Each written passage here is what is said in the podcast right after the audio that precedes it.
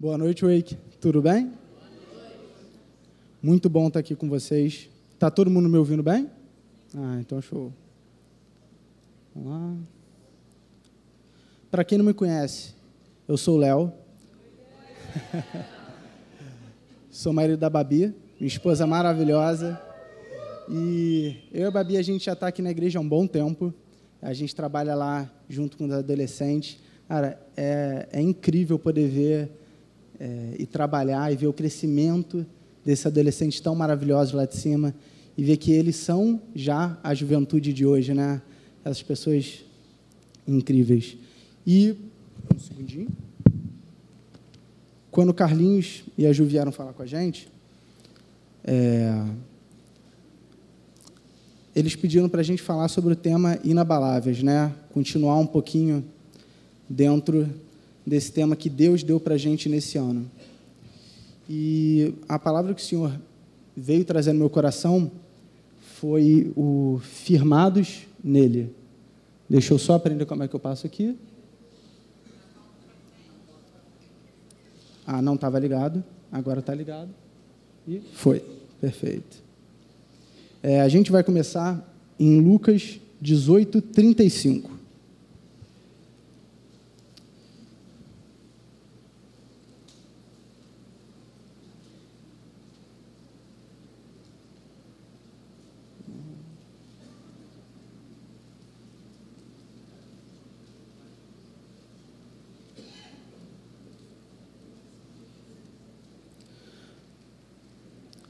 Lucas 18, 35. Vamos lá. Aconteceu que, ao aproximar-se, ele de Jericó estava um cego assentado à beira do caminho, pedindo esmolas. E ouvindo o tropel da multidão que passava, perguntou o que era aquilo.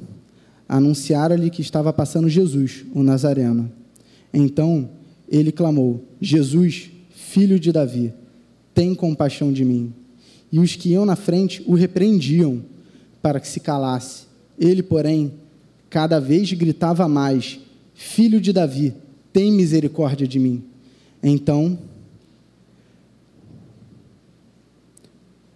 é, é incrível porque a gente parar aqui rapidinho para poder comentar, né, que a única esperança que aquele homem tinha naquele momento era Jesus ele, naquela época, dá para se imaginar que não tinham empregos inclusivos, né? não existia nenhum tipo de política, e tudo que ele podia era ficar pedindo esmola à beira da rua.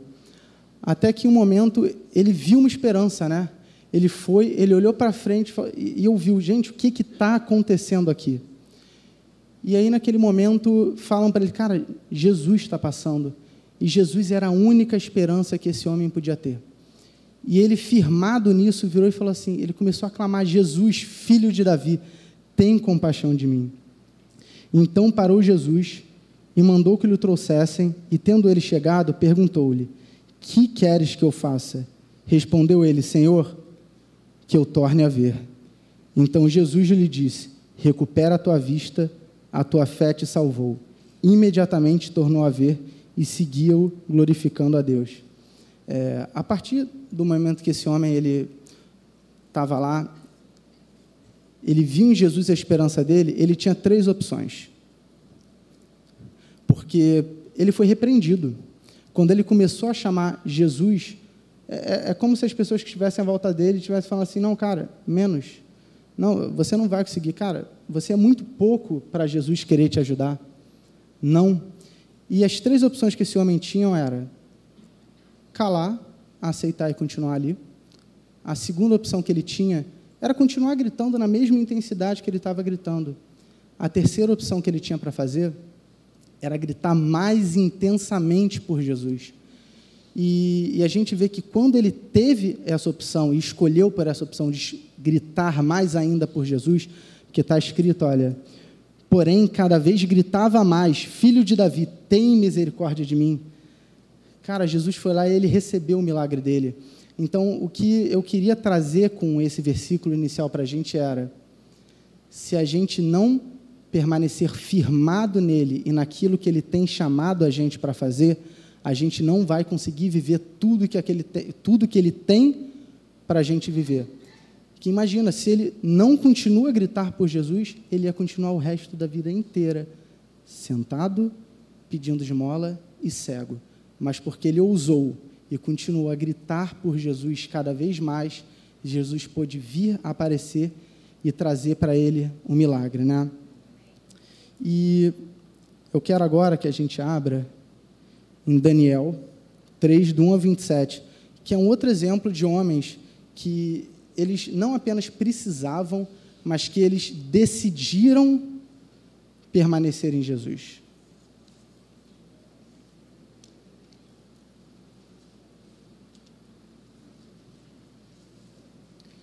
Esse aqui a gente não vai passar no slide, é para cada um poder acompanhar na própria Bíblia.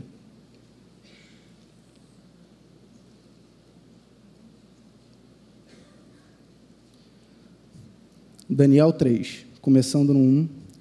O rei Nabucodonosor fez uma imagem de ouro que tinha 60 côvaros de altura e 6 de largura.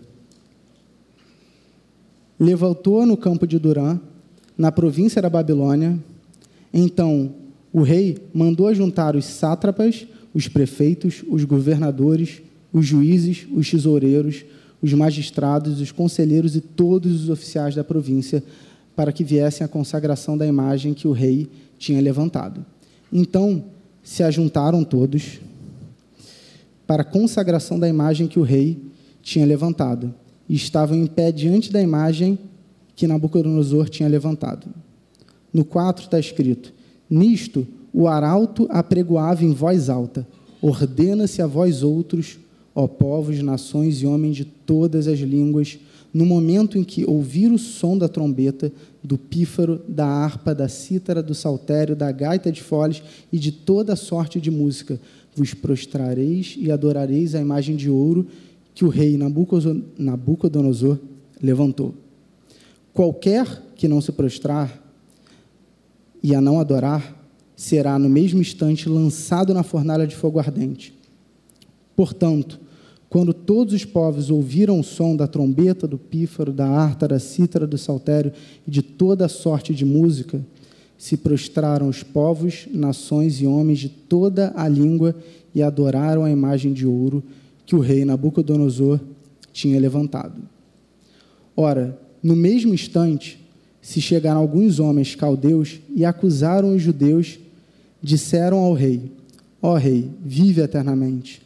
Tu, ó oh, rei, baixaste um decreto para o qual todo homem que ouvisse o som da trombeta e de todos os instrumentos se prostraria, adoraria a imagem de ouro, e qualquer um que não se prostrasse e não adorasse seria lançado na fornalha de fogo ardente a uns homens judeus que tu constituísse sobre os negócios da província da Babilônia, Sadraque, Mesaque e Abednego, estes homens, ó rei, não fizeram caso de ti. A teus deuses não servem nem adoram a imagem de ouro que levantaste. Então, Nabucodonosor, irado e furioso, mandou chamá-los, a Sadraque, Mesaque e Abednego. E trouxeram estes homens perante o rei. Falou Nabucodonosor e lhes disse: é verdade, ó Sadraque, Mesaque e Abidinego, que vós não servis a meus deuses, nem adorais a imagem de ouro que levantei? Agora, pois, estáis, depois, estáis dispostos a quando ouvirdes o som da trombeta, do pífaro, da cítara, da harpa, do saltério, da gaita de foles, prostrai-vos e adorarei a imagem que fiz? Porém, se não adorardes, serei no mesmo instante lançado na fornalha de fogo ardente. E quem é o Deus que vos poderá livrar das minhas mãos? Responderam Sadraque, Mesaque e Abednego ao rei. Ó Nabucodonosor, quanto a isto, não necessitamos de te responder. Se o nosso Deus, a quem servirmos, quer livrar-nos, ele nos livrará da fornalha de fogo ardente e das tuas mãos, ó rei. Se não, fica sabendo, ó rei, que não serviremos a teus deuses, nem adoraremos a imagem de ouro que levantaste. Então, Nabucodonosor se encheu de fúria e transtornado o aspecto do teu rosto contra Sadraque, Mesaque e Abednego, ordenou que se acendesse a fornalha sete vezes mais do que costumava. Ordenou aos homens mais poderosos que estavam no seu exército que atassem a Sadraque, Mesaque e Abednego e os lançassem na fornalha de fogo ardente. Então, estes homens foram atados com seus mantos, suas túnicas e chapéus e suas outras roupas e foram lançados na fornalha sobremaneira acesa porque a palavra do rei era urgente e a fornalha estava sobremaneira acesa. As, ch... Perdão. As chamas do fogo mataram os homens que lançaram de cima para dentro a Sadraque, Mesaque e Abednego. Estes três homens, Sadraque, Mesaque e Abednego, caíram atados dentro da fornalha sobre a maneira acesa. Então o rei Nabucodonosor se espantou e se levantou depressa e disse aos seus conselheiros: não lançamos nós três homens atados dentro do fogo? Responderam ao rei: É verdade, ó rei. Tornou ele e disse: Eu, porém, vejo quatro homens soltos, que andam passeando dentro do fogo sem nenhum dano, e o aspecto do quarto é semelhante ao filho dos deuses. Então se chegou Nabucodonosor à porta da fornalha, sobremaneira acesa, falou e disse: Sadraque, Mesaque e Abidnego, servos do Deus Altíssimo, sai e vinde. Então eles saíram do meio do fogo, ajuntaram-se todos os sátrapas, os prefeitos, os governadores, os conselheiros do rei, e viram que o fogo não teve poder algum sobre os corpos desses homens, nem foram chamuscados os cabelos da cabeça, nem os seus mantos se mudaram, nem cheiro de fogo passaram por eles. E a gente leu um texto um pouco longo agora, mas que realmente vale a pena a gente saber todo esse contexto para conseguir entender, né? É, o que aconteceu aqui não é muito diferente do que acontece nos dias de hoje. É, olha o que, que eles falam aqui: qualquer um que não se prostrar e não adorar será no mesmo instante lançado na fornalha de fogo ardente. Hoje em dia, tudo que o mundo quer é, é fazer uma pressão diante da gente para que a gente se prostre, se curve diante da sua cultura, dos seus pensamentos e das suas verdades. Tudo que ele quer é que a gente faça exatamente o que eles estão fazendo. E, e a gente vê que cada dia isso está pior, porque o que ele vira e fala agora, ó, deixa eu achar aqui quando ele fala que a ordem do rei era urgente e que eles aqueceram o fogo sobremaneira. E isso tem acontecido nos dias de hoje, né?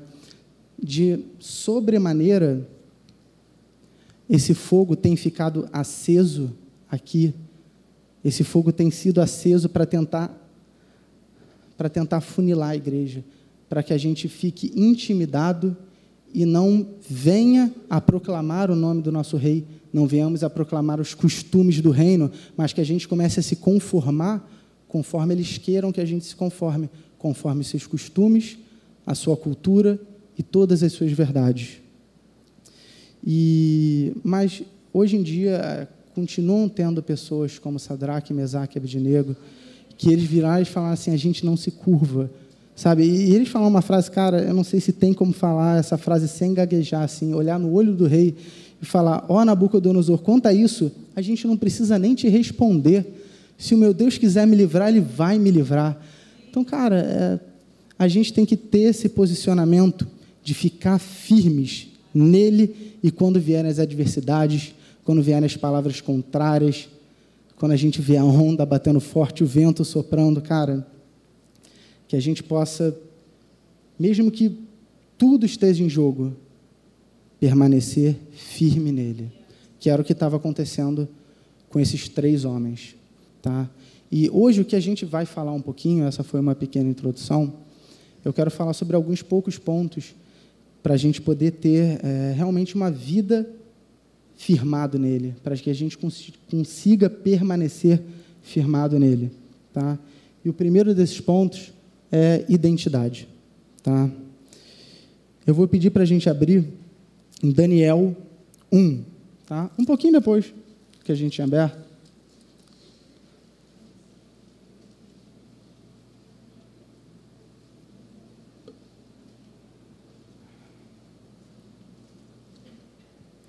Daniel 1, do 1 ao 7, ele vai explicar um pouco o contexto do que estava acontecendo um pouquinho antes dessa história aqui que a gente leu. Tá? Fala assim: No ano terceiro, no reinado de Joaquim, rei de Judá, veio Nabucodonosor, rei da Babilônia, a Jerusalém e a sitiou. O Senhor lhe entregou nas mãos a Joaquim, rei de Judá, e alguns dos utensílios da casa de Deus, e estes levou-os para a terra de Sinar, para a casa do seu Deus, e os pôs à casa do tesouro do seu Deus. Disse o rei a Aspenaz, chefe dos eunucos, que trouxesse alguns dos filhos de Israel, tanto da linhagem real como dos nobres, jovens, sem nenhum defeito, de boa aparência, instruídos em toda a sabedoria, doutos em ciência, versados no conhecimento e que fossem competentes para assistir no palácio do rei, eles ensinassem a cultura e a língua dos caldeus.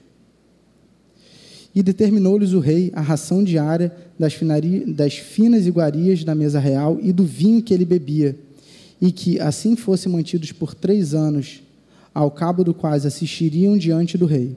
Entre eles se achavam os filhos de Judá, Daniel, Ananias, Misael e Azarias. O chefe dos eunucos lhe pôs outros nomes, a saber, a Daniel, Beltesazar, a Ananias, o de Sadraque, a Misael, Mesaque e a Azarias, o de Abidnego. E a gente vai, vai parar um pouquinho por aqui, porque a primeira coisa que aconteceu quando esses homens eles foram para um outro lugar para poderem servir, a primeira coisa que o povo daquele lugar fez foi: eu vou mudar o seu nome, eu vou tocar na sua identidade, porque cada um de nós, como é que você é conhecido, né? Se eu falo Hugo, Hugo vai virar. Até para criancinho Davi, se eu vir e falo Davi, ele já começa a responder pelo nome dele. O nome é, é é, um, é uma característica da nossa identidade muito importante. Então, quando eles foram para aquele lugar, a primeira coisa que o inferno tentou fazer com a vida deles foi: eu vou tocar na identidade deles, eu vou tentar tirar deles essa identidade, eu vou tentar abalar aquilo. E, e esses nomes que foram dados para eles são nomes que eram da cultura local.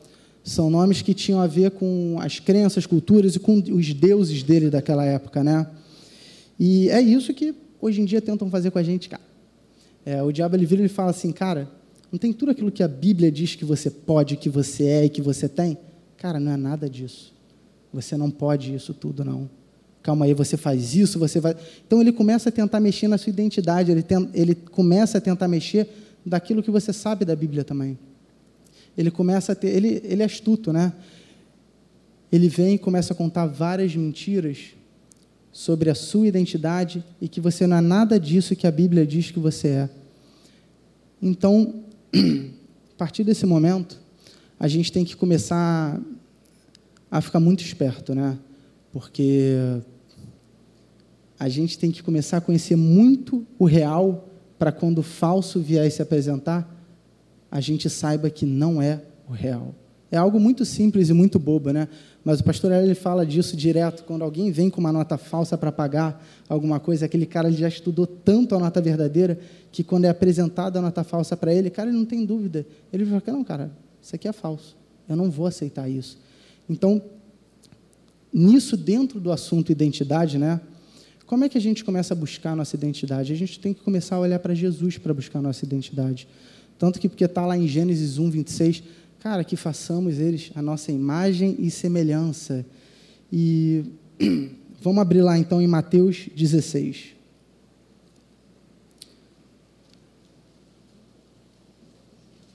Mateus 16, 13.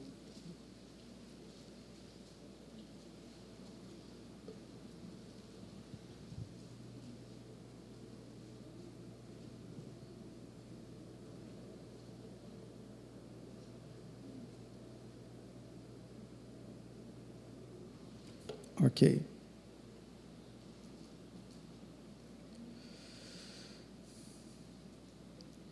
Indo Jesus para os lados da Cesareia de Filipe, perguntou aos seus discípulos: Quem diz o povo ser o filho do homem? E eles responderam: Uns dizem João Batista, outros Elias, outros Jeremias, ou algum dos profetas.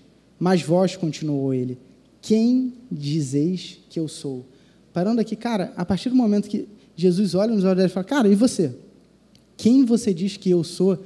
Cara, a partir desse momento, está implícito e quase explícito nesse texto, cara, é importante que você saiba quem eu sou. E ali ele continua. Respondendo Simão Pedro, disse: Tu és o Cristo, o Filho do Deus vivo. Então Jesus lhe afirmou: Bem-aventurado és, Simão Barjonas, porque não foi carne e sangue que te revelou, mas meu Pai que está nos céus. Também eu te digo que tu és Pedro, e sobre essa pedra edificarei a minha igreja, e as portas do inferno não prevalecerão contra ela. Dar-te-ei a chave dos reinos dos céus, e o que ligares na terra terá sido ligado nos céus, e o que desligares na terra terá sido desligado nos céus. E o que, que a gente consegue ver com esse texto? Né? A gente consegue ver que, em termos uma real revelação da identidade de Jesus, nosso Rei, a gente ganha uma real revelação da nossa identidade. Olha o que está escrito aqui. Depois que Pedro vai e tem uma revelação pelo Espírito Santo de quem Jesus é, a partir daquele momento, Jesus vira e fala: Cara, tu é Pedro. E ele ganha uma nova identidade. Então, cara, a, a gente tem que fazer assim. Então, se eu quero saber qual é a minha identidade, cara, eu vou buscar no Rei. Eu vou buscar em Jesus. E a partir do momento que eu sei qual é a identidade dele, lendo isso aqui todos os dias e me relacionando com ele, ali eu ganho uma identidade onde há poder e autoridade. E firmados nessa identidade nele, as portas do inferno não podem prevalecer contra essa igreja. E agora a gente vai partir para um outro ponto, que é o alimento. Né? E, obviamente, eu não estou falando de comida apenas. É, cara, uma coisa que a gente tem que começar a pensar é o que a gente tem colocado para dentro, com o que a gente tem gastado o nosso tempo. Cara, esse é um assunto que, que urge no meu coração no, nos últimos meses, né? E ainda falando do texto de Daniel, eu vou voltar um pouquinho para ele. A gente vai ler Daniel 1, 8 a 16.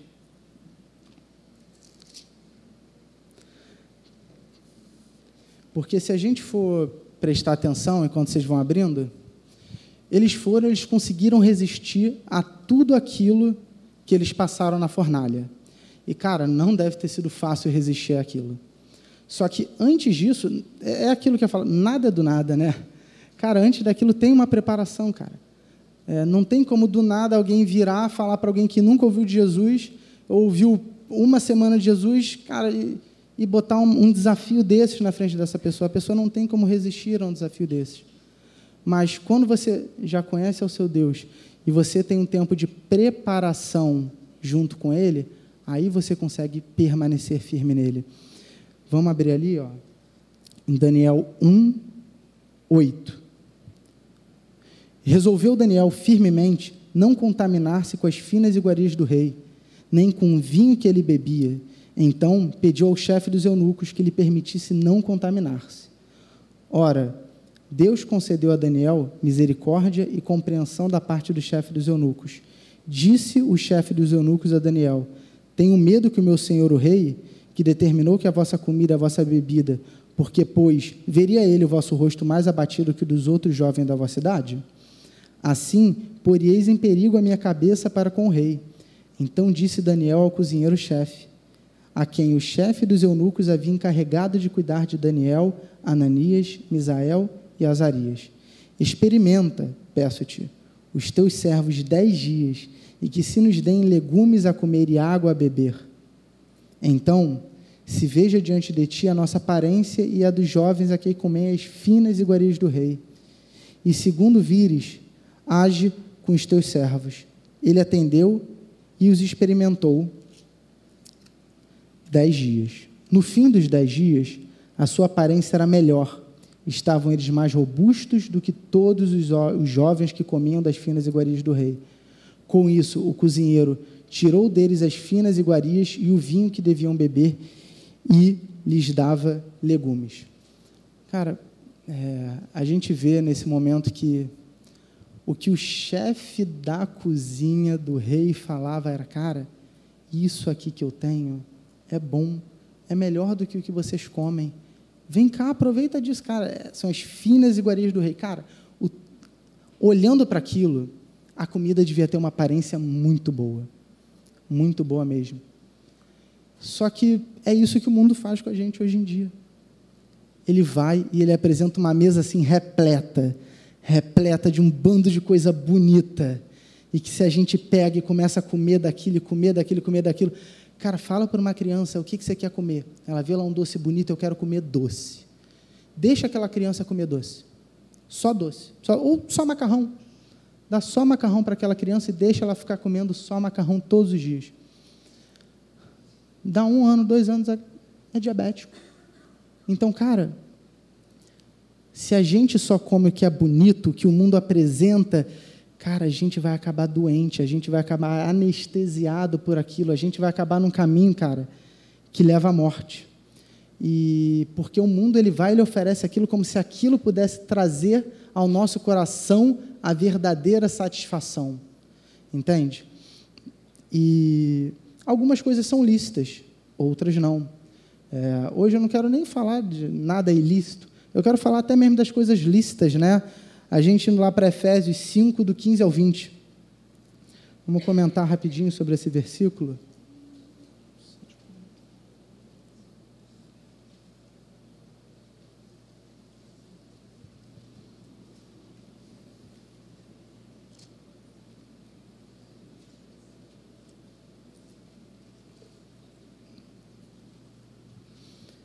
Ele fala assim: Portanto, vede prudentemente como andais, não como necios e sim como sábios, remindo o tempo, porque os dias são maus. Por esta razão, não vos torneis insensatos, mas procurais compreender qual a vontade do Senhor. E aqui no 18 ele fala: e Não vos embriagueis com vinho, no qual há dissolução, mas enchei-vos do espírito, falando entre vós com salmos entoando e louvando de coração ao Senhor com hinos e cânticos espirituais, dando sempre graças por tudo ao nosso Deus e Pai. E, cara, é, quando ele vira, ele fala assim, e não vos embriagueis com vinho, cara, ele fala muito mais do que vinho aqui. Vinho é só uma representação, né? Cara, e não vos embriagueis com Netflix, e não vos embriagueis com namoro, e não vos embriagueis com o casamento, que aquilo não seja o seu mundo, o seu tudo, sabe? Que você não viva dentro daquilo, daquela bolha, e que tudo o que você pode viver para o Senhor, você não vai viver, sabe?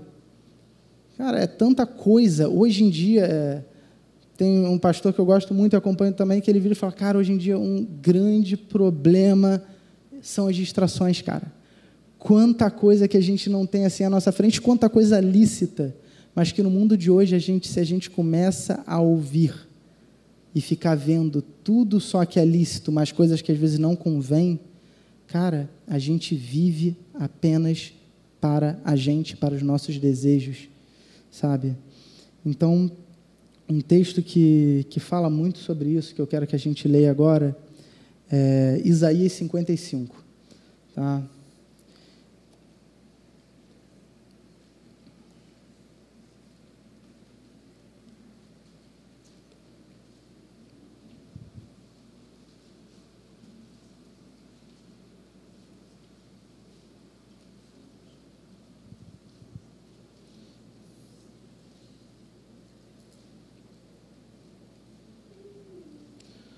Ó, Isaías 55.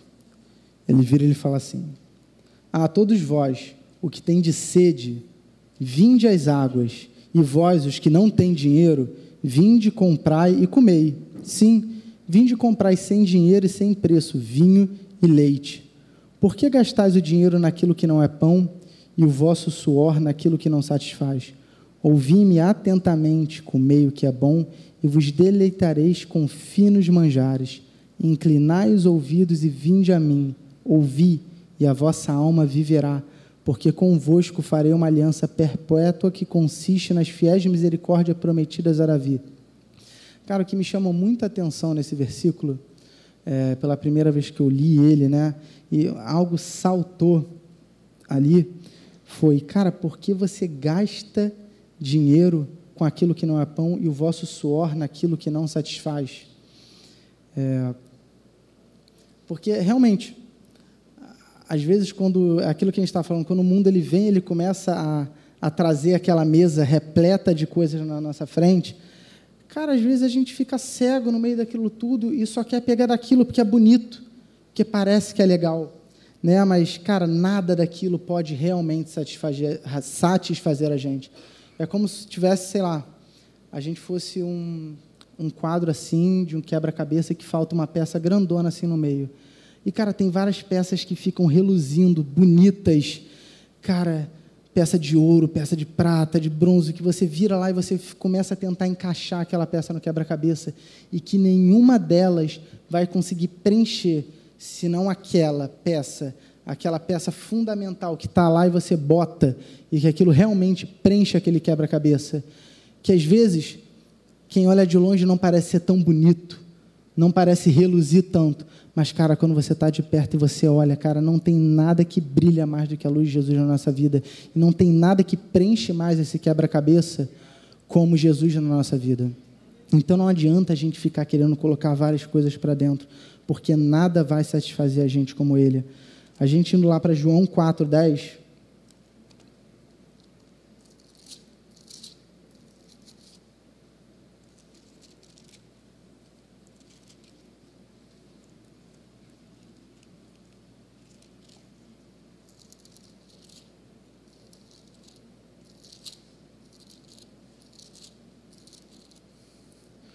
João 4,10, ali quando ele encontrou a mulher de Samaria, né? Ele replicou-lhe Jesus: Cara, se conheceras o dom de Deus e quem é o que te pede, dá-me de beber, tu lhe pedirias e ele te daria água viva. No 13 está escrito: Afirmou-lhe Jesus: Quem beber desta água tornará a ter sede. Aquele, porém, que beber da água que eu lhe der, nunca mais terá sede. Pelo contrário, a água que eu lhe der será nele uma fonte a jorrar para a vida eterna. Se a gente vai um pouquinho mais em João 6, tem um compilado de versículos que fala sobre a satisfação de Jesus na nossa vida.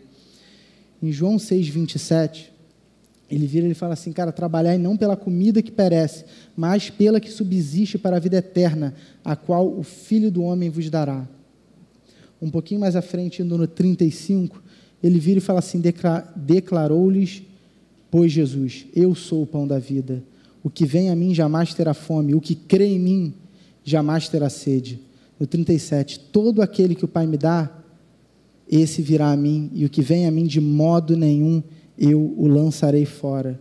Quando a gente vai ali para o 55, ele fala: Pois a minha carne é a verdadeira comida e o meu sangue é a verdadeira bebida. Quem comer a minha carne e beber o meu sangue permanece em mim e eu nele. Cara, aqui a gente consegue ver que Jesus ele é o verdadeiro alimento e só nele, só nele a gente tem como ter a verdadeira satisfação na nossa vida. E a palavra de hoje é uma palavra curta, né? A gente vai agora para o último ponto, que é o ponto da perspectiva. É, sobre que olhar, sobre que perspectiva a gente está vendo aquilo que tem se apresentado como algo contrário na nossa vida. Porque quando a gente vai lá para Mateus 14, 22, que é quando Pedro vira e fala assim para Jesus: Jesus está andando sobre as águas e Pedro vira e fala: Jesus, deixa eu ter contigo. Vamos abrir aqui para a gente poder ler.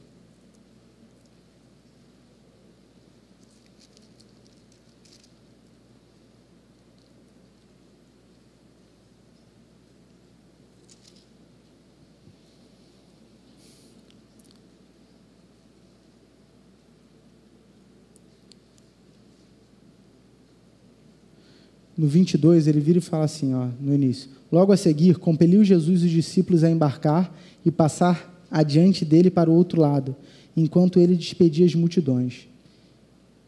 E, despedidas as multidões, subiu ao monte a fim de orar sozinho.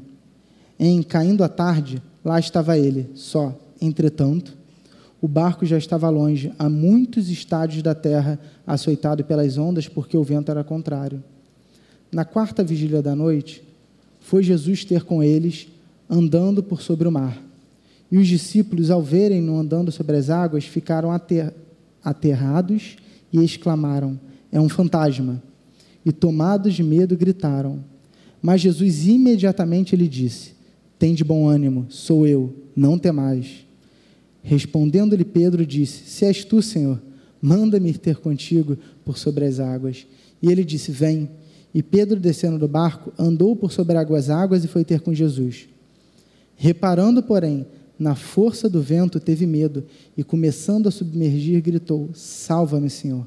E prontamente Jesus, estendendo a mão, tomou-o e lhe disse: Homem de pequena fé, por que duvidaste? Subindo ambos para o barco, cessou o vento. E nesse texto, é, é muito importante que a gente. Primeiro ponto que eu quero falar é que quando Pedro ele vira e ele fala assim para Jesus: Cara, Jesus, então deixa eu ir contigo. Cara, nesse momento que ele vira e fala: Cara, Jesus, deixa eu ir contigo. Eu imagino às vezes a gente falando assim para Jesus: Pai, envia-me a mim. Cara, Deus, eu quero ser um representante teu. Pai, eu quero te servir. Então, deixa eu ir. Me envia, Pai. Ele vai lá, ele, ele conhece teu coração, ele vai, ele te envia.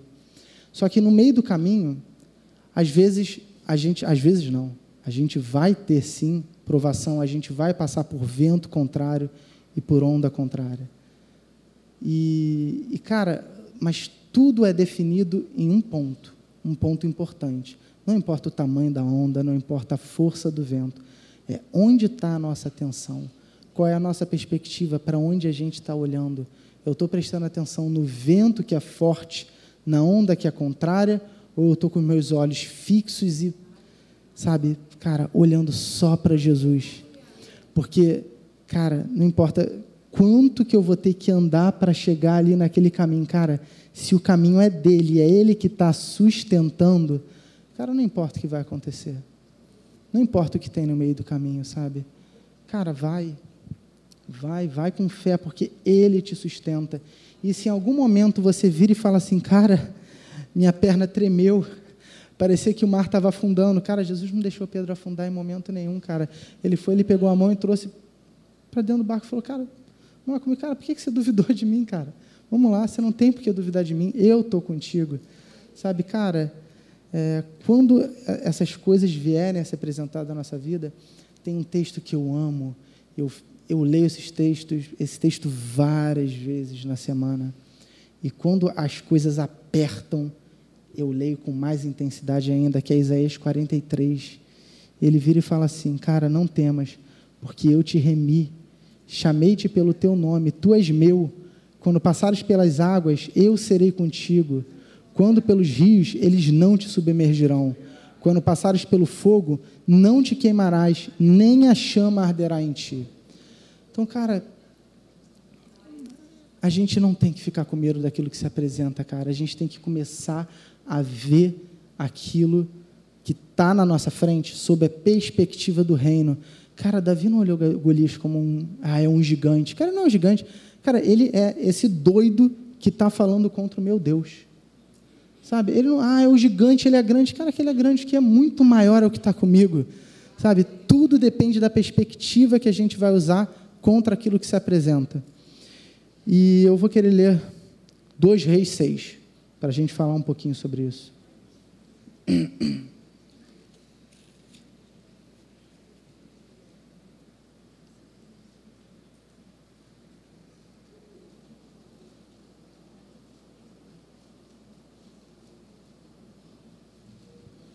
Então, 2 Reis 6, iniciando no 8,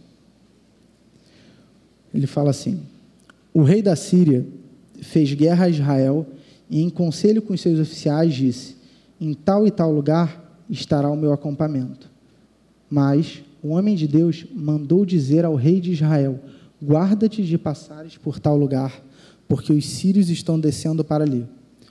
O rei de Israel enviou tropas ao lugar de que o homem de Deus lhe falara e de que o tinha avisado, e assim se salvou nenhuma, nem duas vezes. Então, tendo turbado com este incidente o coração do rei da Síria, chamou ele os seus servos e lhes disse: Não me farei saber Quem dos nossos é pelo rei de Israel? Respondeu um dos seus servos: Ninguém, ó rei, meu senhor. Mas o profeta Eliseu, que está em Israel, faz saber ao rei de Israel as palavras que falas na tua câmara de dormir. Ele disse: Ide e vei de onde ele está, para que eu mande prendê-lo. Foi-lhe dito: Eis que está em Dotã. Então enviou para lá cavalos, carros e fortes tropas. Chegaram de noite e cercaram a cidade. Tendo se levantado muito cedo, o moço do homem de Deus, e saído, eis que tropas, cavalos e carros haviam cercado a cidade. Então o moço lhe disse: Ai, meu senhor, que faremos?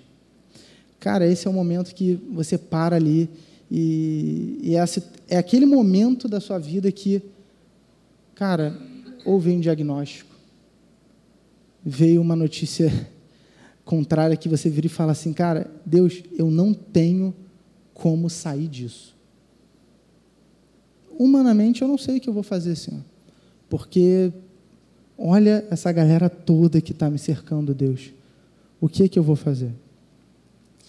E aí ele respondeu: Não temas, porque mais são os que estão conosco do que os que estão com eles. Orou Eliseu e disse: Senhor, peço-te que abra os olhos para que veja. O Senhor abriu os olhos do moço e ele viu que o monte estava cheio de cavalos e carros de fogo ao redor de Eliseu. Cara, ali a batalha já estava ganha. Mas é aquilo, se ele vira e ele se desespera porque ele vê aquele exército inteiro contra ele sobre seus próprios olhos, Cara, bandeira branca. Perdi.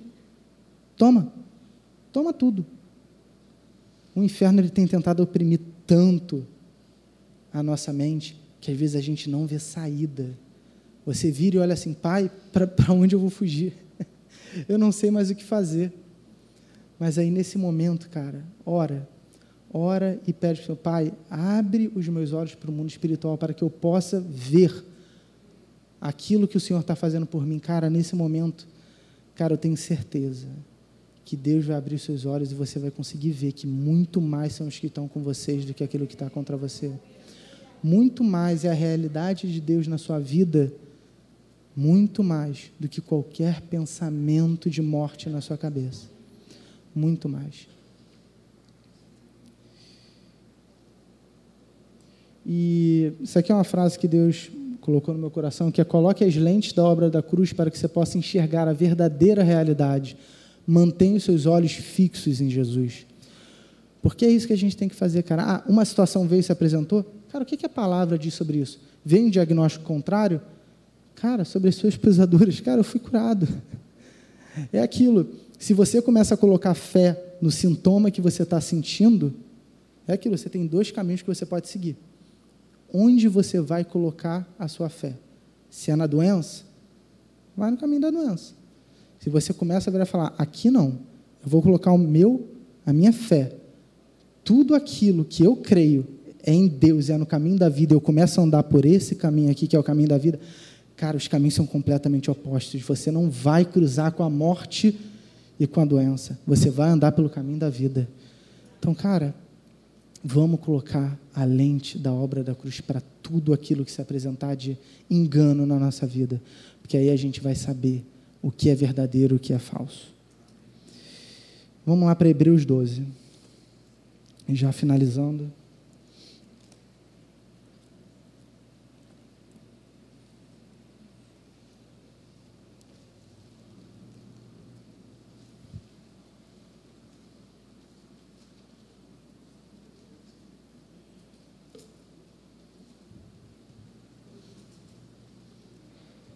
Todo mundo achou? Show. Portanto, também nós, visto que temos a rodear-nos tão grande nuvem de testemunhas, desembaraçando-nos de todo o peso e do pecado que tenazmente nos assedia, corramos com perseverança a carreira que nos está proposta, olhando firmemente para o Autor e Consumador da fé, Jesus, o qual, em troca de alegria, que lhe estava proposta, suportou a cruz, não fazendo caso da ignomínia, e esta e está assentado à destra do trono de Deus. Considerai, pois, atentamente aquele que suportou tamanha oposição dos pecadores contra si, para que não vos fatigueis, desmaiando em vossa alma. Cara, ele vira e fala assim: corramos com perseverança a carreira que nos está proposta, olhando firmemente para o Autor e Consumador da nossa fé, Jesus. Cara, que a realidade da obra das cruz seja muito maior do que qualquer outra realidade que esteja se apresentando na nossa vida. Cara, não importa o que vem, a onda, o vento, qualquer coisa que esteja se apresentando, cara, fixa o olhar nele. Fixa o olhar nele. Tudo que é periférico vai perder a visão, até embaça. Mas você consegue olhar apenas para ele, cara, é para ele que você vai.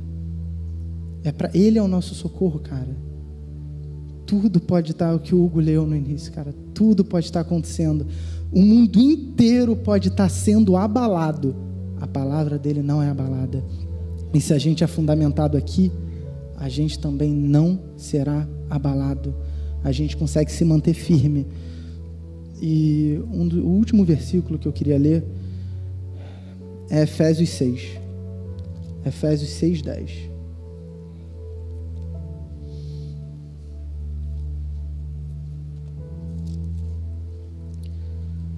Porque a gente sabe que, que o inferno ele não está brincando. Ele não está. Então a gente tem que, todo dia, cara, quando a gente vai sair de casa, cara, não dá para a gente andar nu, cara. Não dá para a gente andar despreparado, desarmado, cara. Cara, se você vai sair de casa, seja intencional no que você vai vestir. Assim como eu saio de casa, eu vou colocar minha roupa. Cara, eu vou sair de casa, eu vou colocar a armadura.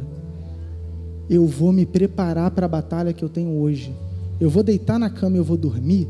Cara, eu vou dormir com a armadura, não tiro nem para dormir, que até deitado o inferno ele tenta colocar pensamento nas nossas cabeças. Ele tenta vir, ele tenta distrair você, ele vira e fala: Você não vai ter uma noite boa de sono. O cara repreende na hora e fala: Eu vou ter sim. Efésios 6,10 ele vira e fala: Quanto ao mais, sede fortalecidos no Senhor e na força do seu poder, revestivos de toda a armadura de Deus, para poderdes ficar firme contra as ciladas do diabo, porque a nossa luta não é contra, contra o sangue e a carne, e sim contra os principados e potestades contra os dominadores deste mundo tenebroso, contra as forças espirituais do mal nas regiões celestiais. Portanto, tomai toda a armadura de Deus, para que possais resistir no dia mal. E depois teres vencido tudo, permanecer inabaláveis. Estai, pois, firme, cingindo-vos com a verdade e vestindo-vos com a couraça da justiça, calçai com os pés os pés com a preparação do Evangelho da paz. Embraçando sempre o escuro da fé, com o qual podereis apagar todos os dardos inflamados do maligno. Tomai também o capacete da salvação e a espada do Espírito, que é a palavra de Deus, com toda oração e súplica, orando em todo tempo no Espírito. Vamos parar por aí. Cara, algo que me chama a atenção muito nesse versículo da armadura que Deus pediu para que fosse falado hoje é, cara, o capacete da salvação e o escuro da fé. Cara, a gente tem que se vestir de toda a armadura, mas hoje eu quero falar disso. Cara, quando você está com o capacete da salvação e com o escuro da fé, cara, você imagina aquele escuro, cara, que vai do pé até a cabeça. Outro dia eu estava vendo um filme policial e aí o pessoal estava dando tiro contra a polícia. E a polícia estava assim, abaixada atrás do escudo. O escudo era firme, o escudo era forte. Cara, o tiro não passava. O tiro não pegava. Quem estava atrás do escudo não era atingido. Então, olha, eu não sei você. Eu não saio de casa sem escudo. Eu não saio de casa sem capacete. Eu não fico em casa sem o escudo e sem o capacete. Porque em todo lugar ele tenazmente nos assedia. Ele está tentando tirar a sua paz. Cara, fica armado o tempo todo, porque os dardos inflamados eles vêm, mas eles vão bater e vão cair. Então que seja assim na sua vida. Chamar algo para poder orar e finalizar aqui para gente.